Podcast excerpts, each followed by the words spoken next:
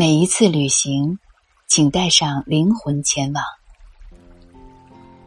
毕淑敏。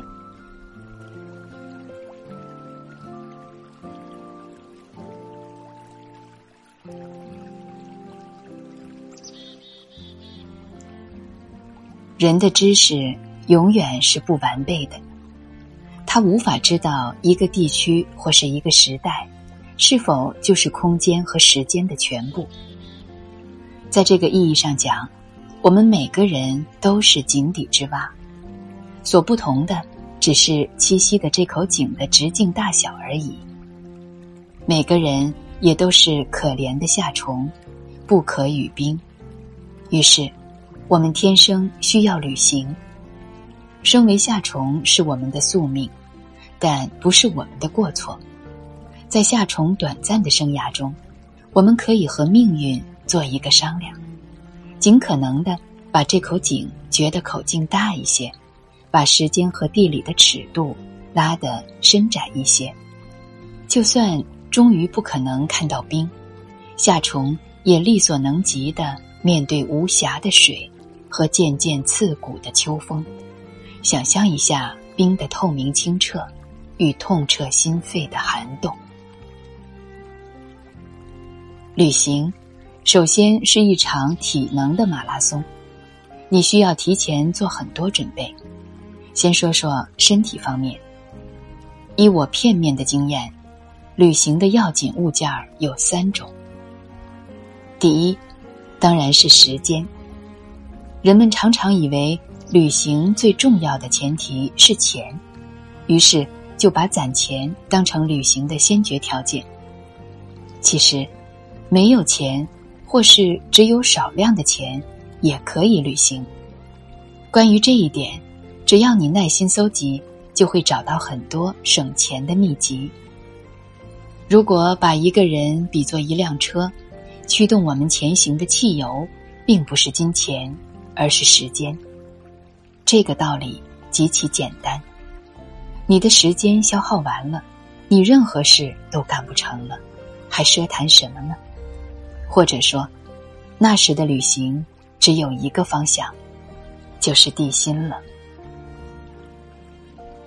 第二桩物件儿是放下忧愁，忧愁是旅行的致命杀手。人无远虑。乃可出行，忧愁是有分量的，一两忧愁可以化作万朵秤砣，绊得你跌跌撞撞、鼻青脸肿。最常见的忧愁来自这样的思维：把这笔旅游的钱省下来，可以买多少斤米、多少缕菜，过多长时间丰衣足食的家常日子，将满足口腹之欲的时间。当做计量单位，是曾经有用，现在却不必坚守的习惯。很多中国人一遇到新奇又需要破费的事儿，马上把它折算成米面开销，用粮食做万变不离其宗的度量衡。击鼓防饥本是美德，可什么事儿都提到危及生命安全的高度来考虑，活着就成了负担。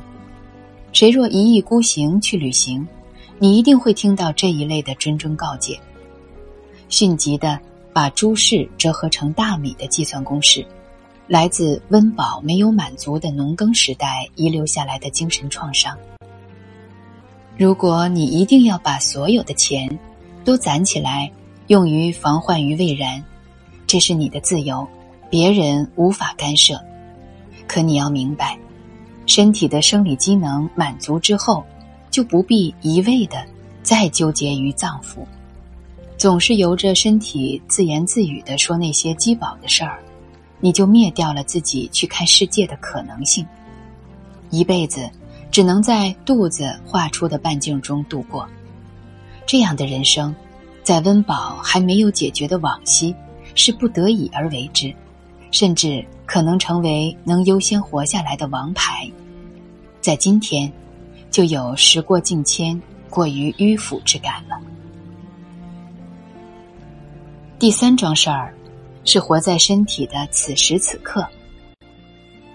此话怎讲？当下身体不错，就可以出发，抬腿就走，不必终日琢磨以后心力衰竭的呕血和罹患癌症的剧痛。我琢磨着自己还有能力挣出些许以后治病的费用，我相信国家的社会保障机制会越来越好。我捏捏自己的胳膊腿儿，觉得他们尚能经得住摔打。目前爬高上低、餐风宿露不在话下。若我以后真是得了多少万人民币也医不好的重症，从容赴死就是了。临死前想想自己身手矫健、耳聪目明时，也曾有过一番随心所欲的游历，奄奄一息时的情绪。也许是自豪。我是渐渐老迈的汽车，油料所剩已然不多，我要精打细算、小心翼翼的驱动它赶路。生命本是宇宙中的一半微薄的睡莲，终有偃旗息鼓闭合的那一天。在这之前，我一定要抓紧时间，去看看这四野无序的大地。去会一会鹰辈们残留下来的尾迹和废墟，终于决定迈开脚步了。很多人有个习惯，出远门之前，先拿出纸笔，把自己要带的东西都一一列出。旅游秘籍中，传授这种清单的俯仰皆是。到寒带，你要带上皮手套、雪地靴；到热带。你要带上防晒霜、太阳镜、驱蚊油，就算是不寒不热的福地，你也要带上手电筒、黄连素，加上石领馆的电话号码。所有这些都十分必要，可有一样东西，无论你到哪里，都不可须臾离开，那就是，你可记得带上自己的灵魂。